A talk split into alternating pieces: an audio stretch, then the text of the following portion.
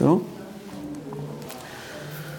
الحمد لله والصلاة والسلام على رسول الله وعلى آله وصحبه ومن والاه. ربي اشرح لي صدري ويسر لي أمري واحلل عقدة من لساني يفقه قولي. اللهم لا سهل إلا ما جعلته سهلا وأنت تجعل الحزن إن شئت سهلا. أيها الإخوة أيتها الأخوات et sœurs السلام عليكم ورحمة الله وبركاته. Depuis euh, des années, alhamdulillah, nous avons de nombreuses opportunités qui, nous sont offertes de pouvoir euh, suivre et participer à des cours, à des séminaires, euh, que ce soit en présentiel ou en distanciel. Et la question qui se pose maintenant aujourd'hui, c'est de, se demander cette masse de connaissances que nous avons pu acquérir, que ce soit via ces ces vecteurs de l'acquisition la, de, de la connaissance, ou via aussi la lecture par exemple, la grande question c'est de se demander, cette masse de connaissances, qu'est-ce qu'on en a fait pour finir? Quel en a été le résultat final? Sommes-nous seulement dans une consommation d'informations, comme hélas c'est très souvent le cas aujourd'hui Nous sommes dans une société euh, où il y a une, une surconsommation et aussi un excès d'informations qui circulent dans tous les sens c'est une question qui mérite d'être posée. Pourquoi je pose cette question? Parce que je voudrais m'intéresser à un point essentiel euh, qui consiste à repenser notre manière de cheminer, notre manière de cheminer vers notre Créateur Azzawajal, notre manière d'avancer pas à pas jusqu'à sa rencontre ultime, Inch'Allah Azzawajal. Et ce cheminement que nous devons repenser ne peut se faire sans deux éléments ou sans deux instruments essentiels. Il y a avant tout l'instruction qui, alhamdulillah, nous est offerte par le biais de tous ces cours, de ces ouvrages, de ces, de ces sites euh, qui nous offrent une, information dense de connaissances. Et puis nous avons l'autre vecteur qui très souvent malheureusement est un peu mis de côté, alors qu'il euh, il serait intéressant de pouvoir les conjuguer ensemble pour construire et penser ce cheminement. L'autre vecteur, c'est celui de l'éducation. Donc retenez bien ces deux éléments. Nous avons d'un côté l'instruction et de l'autre l'éducation. Et c'est pour cette raison, mes chers frères et sœurs, que je voudrais m'intéresser aujourd'hui à ce que j'ai appelé ou à ce plaidoyer pour une religiosité qui soit éclairée. J'entends par éclairée parce qu'elle est nourrie par la connaissance et elle est traduite par l'éducation. Donc pour une religiosité éclairée. Et je partirai pour cela de ce premier verset que nous connaissons toutes et tous. Ce premier verset que nous connaissons toutes et tous, qui est le premier verset révélé au prophète Mohammed dans le début de sa mission. Iqra, lis. Iqra, lis au nom de ton Seigneur. Cependant, ce verset, s'il institue et insinue à la fois la nécessité d'apprendre, de s'instruire, at-ta'allum, at-tafaqquh, je peux aussi convoquer un deuxième verset qui est aussi intéressant, qui pourra compléter ce premier. Ce verset est le suivant. Le Seigneur dit, Azza wa Ya amanu anfusakum wa ahlikum nara. Ô vous les croyants, préservez vos personnes et vos familles de l'enfer. Ali ibn Abi Talib, on lui attribue euh, une parole par rapport au sens de ce verset. Il dit ce verset signifierait, selon la parole que l'on attribue à Ali ibn Abi Talib, instruisez vos familles et instru, instru, instruisez-vous vous-même d'abord, instruisez vos familles et éduquez-les. Autrement dit, s'instruire soi-même et s'éduquer, et instruire ses familles et les éduquer. Voilà donc la combinaison parfaite de ce que nous avons besoin pour pouvoir bâtir et construire cette religiosité éclairée que l'on appelle en arabe al-tadayyun al-wa'i. Al-wa'i. Et la religiosité éclairée, mes chers frères et sœurs, elle contraste fortement avec, euh, avec une forme de religiosité que nous avons héritée, par exemple, de nos parents, qui ont essayé, tant bien que même, euh, au mieux qu'ils le peuvent, ils ont essayé de nous transmettre, bien entendu, certaines valeurs aussi honorables soient-elles, euh, même une certaine pratique aussi religieuse qu'ils ont essayé de, de, de, de, nous diffuser, de nous transmettre et qu'eux-mêmes ont acquis. Mais souvent, nous sommes obligés, grâce quelque part à l'instruction, nous sommes obligés de faire un tri. de faire un tri parce qu'il y a des approximations, parce qu'il y a des choses qui ne sont pas très correctes, parce qu'il faut euh, quelque peu euh, repenser le tout de manière à ce que ma connaissance de ma foi, à ce que ma connaissance de ce cheminement qui me guide vers Dieu, cette connaissance soit alimentée euh, par ma spiritualité certes, mais que ce cheminement, pardon, pour, pour corriger plutôt la phrase, que ce cheminement soit alimenté par la connaissance et par l'éducation à la fois. Donc les deux ne peuvent jamais se séparer. D'ailleurs, dans le Saint-Coran, dans la Sourate Muhammad, le Seigneur dit ceci فاعلم أنه لا إله إلا الله واستغفر لذنبك وللمؤمنين والمؤمنات Sache qu'il n'y a de divinité que Dieu, qu'Allah Azzawajal, et ensuite, istaghfir li dhanbik, demande pardon pour tes fautes, et pour les croyants et croyantes. À ce niveau, mes chers frères et sœurs, je voudrais m'arrêter à, à ce très beau sous-titre qui a été donné par l'imam al-Bukhari dans son recueil l'authentique, euh, Sahih al-Jami'. Dans ce recueil, l'imam Bukhari, dans le chapitre de la connaissance, il a un sous-chapitre qui s'appelle Babu, euh, Babu al-ilm, qabla el-Amal. Le sous-chapitre du savoir qui doit précéder la parole et le geste. Cela signifie que cette quête de l'apprentissage, cette quête de l'instruction doit commencer de manière bien sûr ordonnée, rechercher, identifier ce que j'ai réellement besoin, pour ensuite passer à sa traduction concrète. C'est ça le but, mes chers frères et sœurs. Tel est le but de l'acquisition de cette connaissance qui nous permet de bâtir et de penser et d'ériger une religiosité, un tadayyun qui soit éclairé. Et malheureusement, aujourd'hui, c'est ce, qui nous c'est ce qui nous fait grandement défaut. J'en veux pour preuve que, comme je le disais à quelques instants, euh, nous sommes malheureusement très, très enclins à emmagasiner, à emmagasiner des masses de connaissances. Le problème, c'est que cette masse de connaissances, euh, in fine, ne nous sert pas toujours à grand-chose, malheureusement. Cela reste des théories. Et si quelqu'un veut vraiment vérifier à quel point euh, ce savoir l'a impacté, qu'il regarde son quotidien et qu'il compare cela, son quotidien, sa manière de vivre au quotidien, que ce soit dans son relationnel, ou que ce soit dans son rapport à Dieu, ou que ce soit dans sa pratique culturelle de tous les jours, qu'il essaie de confronter tout ça avec cette masse de connaissances qu'il a acquis, qu'il a pu acquérir durant ces nombreuses années, par ses cours, par ses séminaires, par ses rappels, par euh, les livres qu'il a pu lire, et ainsi de suite. Eh bien, il verra hélas que la marge d'impact et d'influence de cette masse de connaissances acquises, très souvent, et là je ne dis pas que c'est le cas de tout le monde, mais très souvent la marge d'impact, d'influence est très très minime.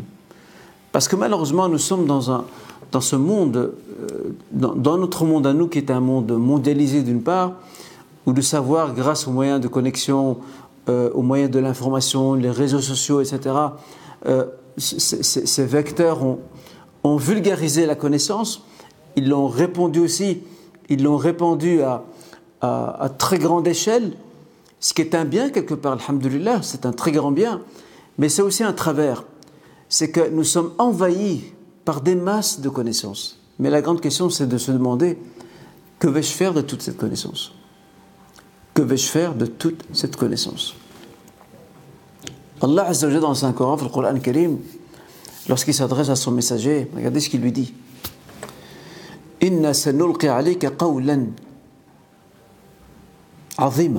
Nous allons te transmettre une parole, autrement dit la révélation, une parole qui est lourde de sens, mais aussi lourde de responsabilité. Nous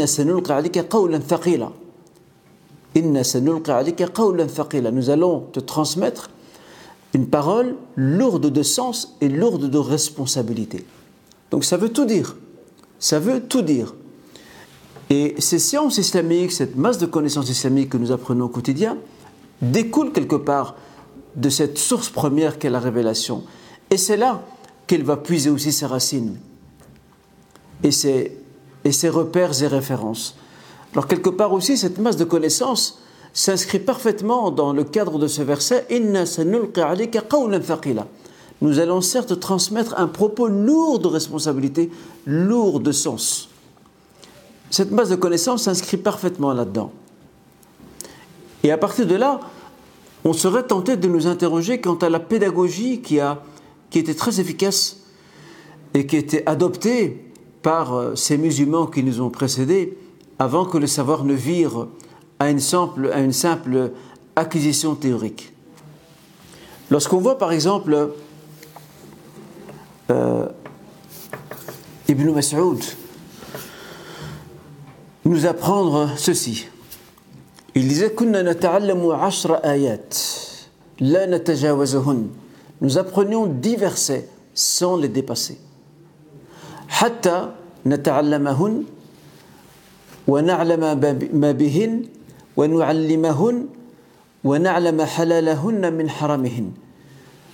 Dix versets qui étaient appris et on ne, on ne, le dépassait pas tant que nous n'avons pas appris, nous n'avons pas saisi, nous n'étions pas, pas au fait de ce que comprend ces versets comme signification, comme enseignement, comme éthique, comme spiritualité, comme prescription religieuse, comme éducation. D'accord? Et que nous saisissions cela très bien. Et ensuite, ensuite seulement, nous le partageons avec autrui. Et nous essayons aussi de, de comprendre les limites de ce que nous pouvons faire, de ce que nous ne pouvons pas faire. C'était ça l'éducation qu'ils avaient euh, dans les premiers temps de l'islam, et c'est pour ça qu'on comprend qu'il y avait de la baraka, de la bénédiction dans leur savoir et dans leur éducation. Malheureusement, ce modèle, ce schéma éducatif va se perdre avec le temps. Pas tout à fait, alhamdulillah, mais quand même, par rapport à ce qu'il était dans les premiers temps donc, de l'islam. D'ailleurs, je recommande un, excellent ouvrage qui va dans ce sens et qui s'intitule euh, Le mérite donc, euh, du savoir de la science des anciens, d'Ibn Rajab. Un ouvrage qui est très disponible, qui est disponible d'ailleurs en librairie et que n'importe qui parmi nous pourrait consulter et comprendra exactement euh, pourquoi il y avait de la, de baraka, de la bénédiction, pourquoi ce savoir avait, euh, transformé la, vie de ces gens et qu'aujourd'hui malheureusement nous perdons quelque peu de ces éléments-là. Ibn Sirin aussi avait une très belle parole qui résume parfaitement la philosophie et de l'acquisition et de la transmission du savoir et de l'éducation à la lumière de celui-ci, il disait nous apprenions al qui est euh, la conduite, donc ça, ça inclut l'éducation, et le savoir aussi en même temps. Donc les deux étaient combinés. Et on voit qu'aujourd'hui, nous avons une séparation entre les deux. Euh, nous, sommes, nous vivons une époque inouïe en termes de connaissances. La connaissance, la connaissance, alhamdulillah, islamique est très très répandue. Elle est très disponible. Mais malheureusement, à part des individus, hommes et femmes parmi nous, malheureusement, elle n'a pas beaucoup d'impact sur notre quotidien. Elle ne transforme pas en profondeur nos vies. Elle ne fait pas une refonte de nos personnalités. Les mêmes défauts que nous avions il y a quelques années sont toujours les mêmes que nous avons aujourd'hui. Rien n'a changé. Et donc, euh, Ceci me pousse à aller sur le, point suivant de cette intervention, après avoir posé les repères et le constat. Ben, que faut-il faire? Que faut-il faire pour réconcilier l'instruction et l'éducation et ta'lim au tarbiya? Que faut-il faire? D'abord, reconquérir et se réapproprier la notion de la sincérité. La sincérité ne doit pas être une simple phrase une simple, phrase, une simple phrase que nous prononçons pour nous donner bonne conscience. Je vais agir en toute sincérité. Non. La sincérité ici, c'est un travail sur soi. C'est une lutte contre son, propre ego. Pour que notre ego, notre âme se soumette pleinement à la volonté de notre Créateur. C'est ça le sens de l'ikhlas. Et d'ailleurs, le, mot ikhlas vient du mot kholos qui veut dire la pureté. La pureté, dans l'intention indique qu'il n'y a pas de, de, facteur intéressé. J'entends par facteur intéressé euh, d'autres intentions, d'autres considérations que l'on mettrait en avant dans notre acquisition du savoir. Je ne l'apprends ni pour concurrencer avec un tel, ni pour me faire prévaloir d'avoir plus de savoir qu'autrui, ni non plus pour, euh, bah, pour dire tout simplement que j'ai du savoir. Ou parce que je suis le cours d'un tel, ou parce que je lis, j'ai lu tel livre. Ce n'est pas ça le but.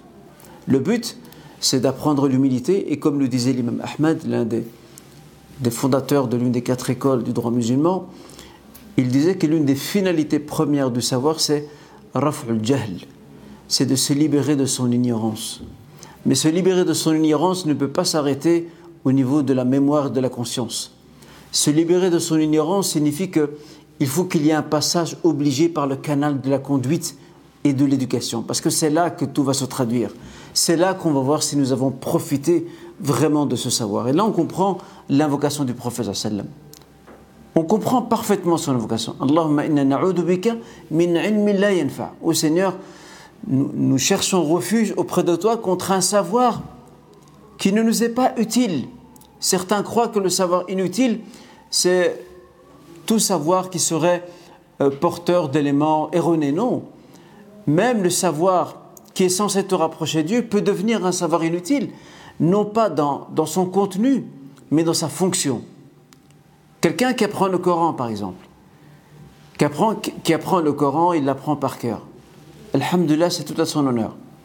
Mais s'il apprend le Coran et que le Coran ne reste qu'emmagasiné dans sa tête, dans sa mémoire, son comportement n'a pas changé, son arrogance est toujours là, euh, son insolence est toujours au rendez-vous, ses rapports difficiles avec autrui, pareil, la dureté du cœur aussi, et ainsi de suite.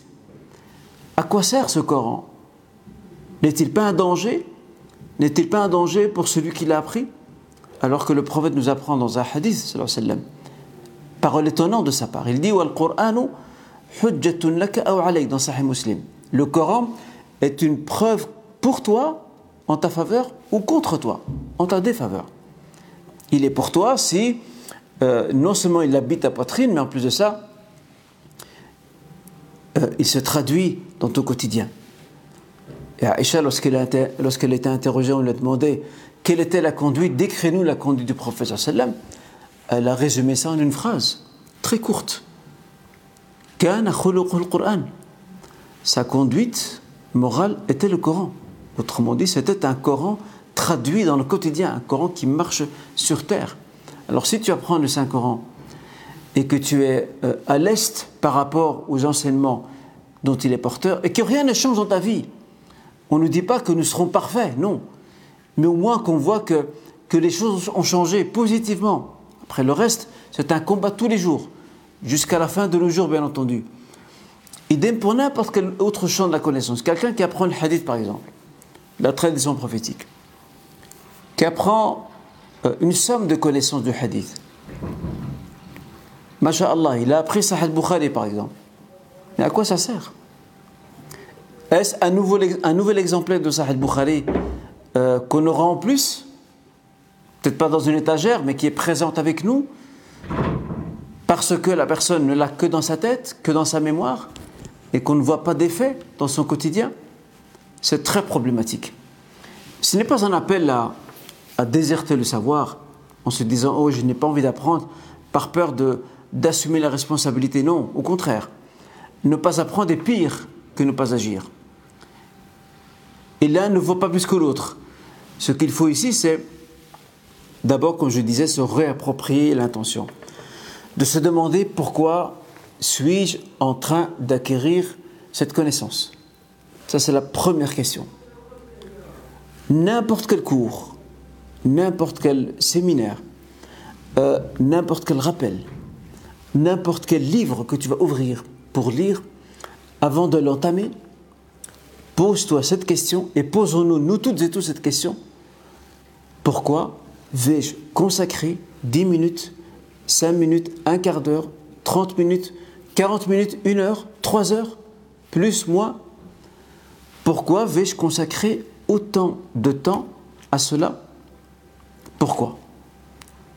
Quel est l'intérêt que je vais en tirer? Est-ce de la simple curiosité pour entendre ce que veut dire l'orateur ou l'enseignant?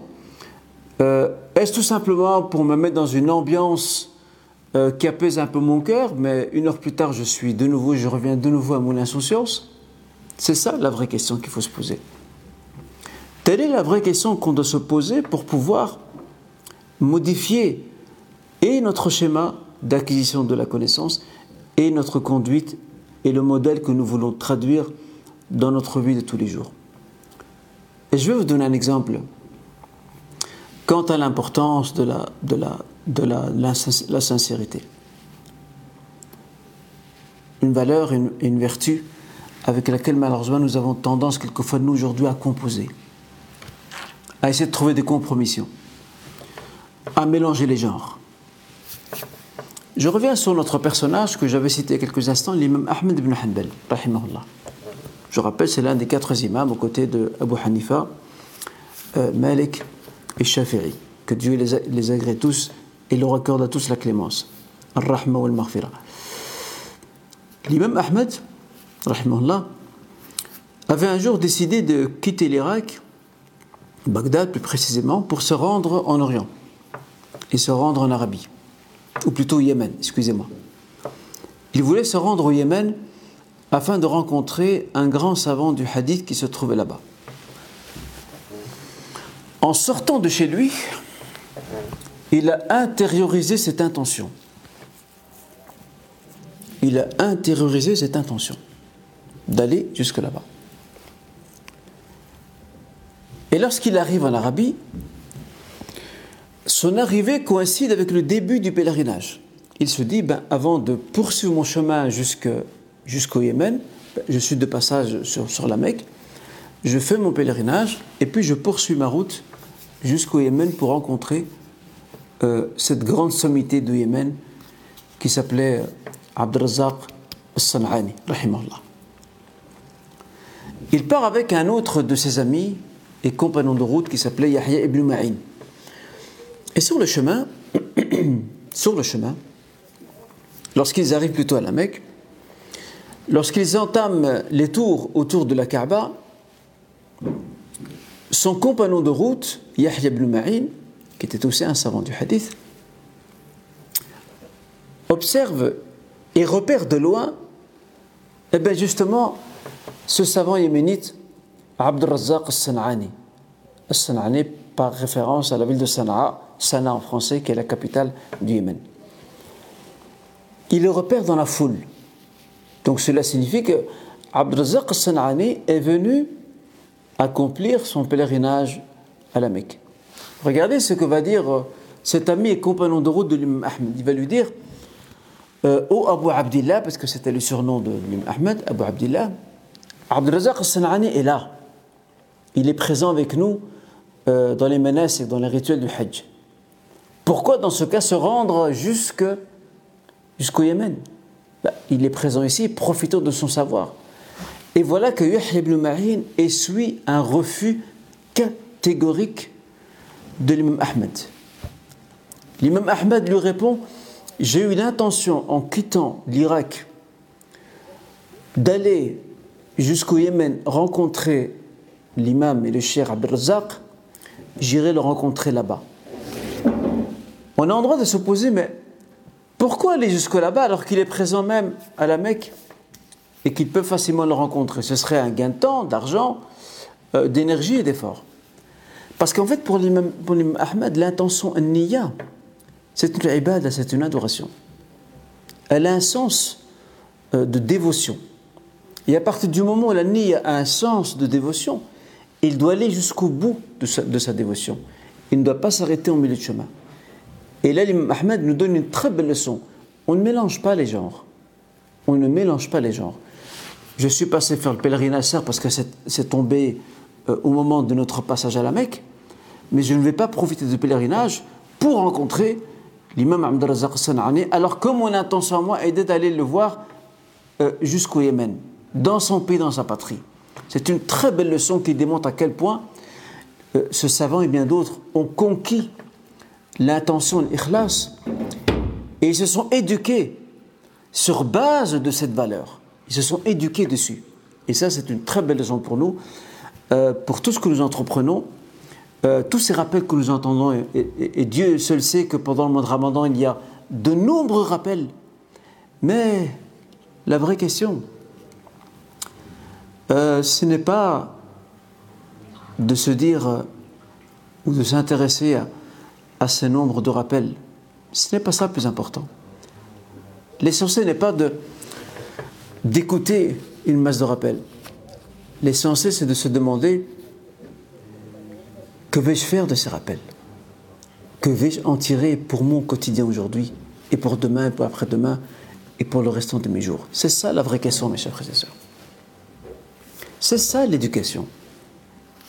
Mais écouter un rappel ou un cours ou une conférence ou un séminaire, emmagasiner connaissances, être euh, enveloppé pour un instant dans des émotions parce qu'on raconte une histoire qui est touchante, mais qu'après, une heure plus tard, tout s'estompe et tout disparaît comme si ce n'était qu'un souvenir, nous n'avons rien fait. Nous avons besoin, mes chers frères et sœurs, de progresser, d'avancer. Et d'ailleurs, permettez-moi de donner ici deux exemples, deux très beaux exemples qui démontrent que ces premiers musulmans, et c'est pour ça qu'il y a de la baraka dans, leur génération eux, ces premiers musulmans, lorsque ils apprenaient une chose, ils ne tardaient pas à l'appliquer. Le premier exemple que je vais vous donner, c'est celui de Ali ibn Abi Talib et de son épouse Fatima, la fille du prophète Fatima Zahra euh, anhuma. Fatima, euh, la fille du prophète c'est un jour rendu au domicile de son père, le prophète sallam. Elle se rend au domicile de son père et ne le trouve pas. Elle trouve Aïcha.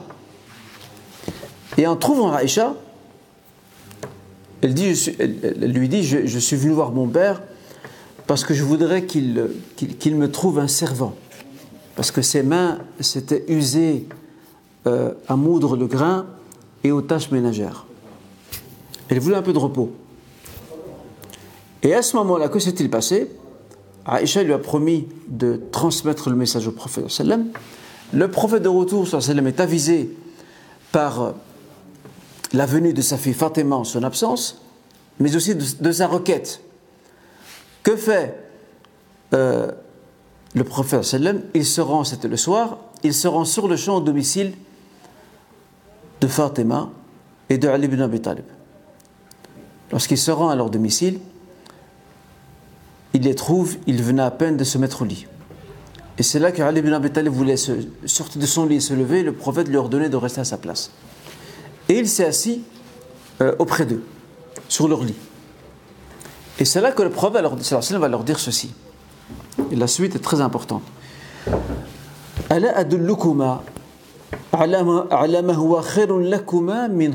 Ne voulez-vous pas que je vous indique une chose qui est bien plus meilleure? Bien plus meilleure qu'un servant. Dites 33 fois Subhanallah, 33 fois Alhamdulillah, et 34 fois Allahu Akbar. 33 fois Subhanallah, 33 fois Alhamdulillah, 33 fois ou, ou, 34 fois Alhamdulillah. Ça fait ça en tout. Ce qui est intéressant dans ce propos, c'est que Ali ibn Abi Talib dira à ce moment-là, il dira depuis que j'ai appris cela du prophète je ne l'ai jamais abandonné. Depuis ce moment-là. Et ça vaut aussi pour, pour la fille du prophète. Je ne l'ai jamais abandonné. On lui a demandé, même le jour de Sefin, le jour d'une bataille euh, à laquelle il a participé, dans une période d'épreuve et de discorde qui, s'était produite sur Naouma, il dit Voilà Yom Sefin, même le jour de Sefin, alors que c'est un moment d'épreuve et de douleur, je n'ai pas cessé de répéter euh, cette invocation euh, que le prophète m'a appris avant de me coucher. Regardez ici la traduction pratique, la traduction pratique de l'application directe. Pas juste on a appris euh, merci au revoir. On applique, on traduit, on fait, l'effort de le traduire dans notre quotidien. Ça c'est le premier exemple. Le deuxième exemple, euh, assez éclairant aussi, quant à cette conjonction à faire entre l'instruction, l'instruction qui signifie aussi apprendre, découvrir, s'enrichir de connaissances, et l'éducation, c'est le récit de ce compagnon qui s'appelait Anbasa. Ce compagnon, avant de, avant de mourir, certains de ses disciples sont venus le voir. certains de ses élèves sont venus le voir. Et il leur a appris quelque chose. Il leur a dit J'ai appris de l'épouse du prophète, c'est le compagnon qui parle à Anbassa.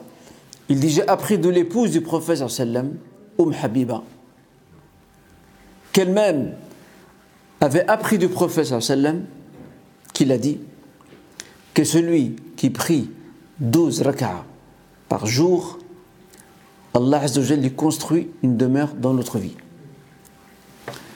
Umm Habiba, lorsqu'elle a appris cette parole prophétique, elle s'est mise à dire Je n'ai cessé de l'appliquer, donc d'appliquer cet enseignement, depuis que je l'ai appris du prophète. Ambassa, à son tour, ce compagnon, lorsqu'il l'a appris de Umm Habiba, l'épouse du prophète, il va dire la même chose. Je n'ai cessé de l'appliquer depuis que je l'ai appris. Et c'est ainsi que la chaîne est remontée. Même le disciple de Ambassa, de ce compagnon, ce tabi'i, ce suiveur, qui va apprendre à son tour cet enseignement précieux, il va l'appliquer et il va dire Je n'ai cessé de l'appliquer depuis que je l'ai appris d'Ambassa. Et la chaîne est remontée pendant plusieurs générations. Ça, c'est un très bel exemple, mes chers frères et sœurs, d'application. D'application. J'en viens, Inch'Allah, un dernier aspect pour clôturer, Inch'Allah, cette intervention. Euh, ce dernier aspect, c'est d'être capable, mes chers frères et sœurs, d'identifier nos besoins. Dans notre éducation, dans notre instruction, nous devons essayer de combler nos manquements, euh, nos déficiences, euh, nos besoins réels, et chacun, chaque personne a des besoins différents en fonction de son cheminement, de son évolution. Et à la lumière de ces besoins-là, je dois pouvoir cibler avec précision euh, ce que je vais apprendre. Si quelqu'un va, par exemple, je prends un exemple, il va apprendre le chapitre du commerce dans le droit musulman alors qu'il n'est même pas encore capable de faire ses ablutions correctement, il a perdu du temps. Et il s'est trompé de priorité. Donc, fiqh al-awlawiyat, la connaissance de la priorité nous invite, mes chers frères et sœurs, à avant tout cibler, identifier ce que nous, nous avons besoin. Quelles sont les choses manquantes? Et lorsque j'identifie ce qui me manque, ce qui me fait défaut, après ça, je vais aller le chercher auprès de bonnes sources pour pouvoir ensuite l'appliquer. Et c'est comme ça. Tout le chemin de notre vie sera marqué par ces étapes-là. Plus tard, j'aurai de, nouveaux besoins qui ne sont pas ceux que j'avais l'an dernier. Je devrais essayer de les combler. J'aurai de nouveaux manquements parce que j'évolue et je découvre de nouvelles choses. Je vais faire la même chose. Et ainsi de suite. Jusqu'à, Inch'Allah, arriver à bon port. J'en arrive au point final, Inch'Allah. Nous devons briser absolument les chaînes de l'habitude et de la reproduction servile ou de l'imitation servile. Il y a des gens qui, qui agissent euh, dans un domaine qui touche leur foi, mais qui ne se posent même pas la question. Avant d'agir, mes chers frères et sœurs, nous devons nous poser les bonnes questions. Pas agir, plutôt te poser la question. D'abord, pose-toi la question, cette chose que je vais entreprendre maintenant, euh, est-elle bonne pour moi d'abord? Puis-je la faire? Et dans quelle modalité et quelles conditions? Une fois que j'ai acquis cette connaissance, après, je peux ensuite agir. Mais certains font l'inverse. Ils agissent et puis ils vont chercher les questions. Ou ils agissent sans poser de questions. Et beaucoup de gens agissent, agissent juste parce que les autres ont agi. Et c'est ce qu'on appelle l'imitation servile et aveugle. L'islam est venu pour briser, pour détruire, pour annihiler cette imitation aveugle. Le Saint-Coran ne cesse de critiquer ces païens qui chaque fois qu'un prophète les appelait à la voix de Dieu, ils répétaient toujours la même phrase avec des déclinaisons différentes, différentes euh, à savoir que nous avons toujours trouvé nos pères, nos ancêtres sur cette voie-là. Et ça, c'est très problématique. Et ça, on le voit encore aujourd'hui, malheureusement, dans l'éducation que, euh, que nous transmettons et dans l'éducation que nous recevons. C'est qu'en fait, on fait que reproduire ce qu'on entend, ce qu'on voit, ce que fait un tel et une telle. Il faut s'éclairer par le savoir et il faut bâtir et penser, ériger une religiosité qui soit éclairée. C'était ça le sens de mon propos. Apprendre avant d'agir, réfléchir avant de parler et surtout cibler nos priorités au lieu de au lieu d'errer sur des chemins qui malheureusement risquent soit de nous mener nulle part ou de nous faire, ou de nous faire perdre du temps. Je m'en tiens à ça, Inch'Allah, par rapport à ce rappel et j'espère, Inch'Allah, qu'il aurait été bénéfique pour moi-même, ensuite pour vous toutes et tous. Barakallahu fikum à tous et qu'Allah nous accorde un savoir bénéfique et qui nous permette de cheminer vers lui en toute quiétude et tranquillité. Walhamdulillah Rabbil Alamin. وصلوا وسلم على نبينا محمد وعلى اله وصحبه اجمعين وبارك الله فيكم والسلام عليكم ورحمه الله وبركاته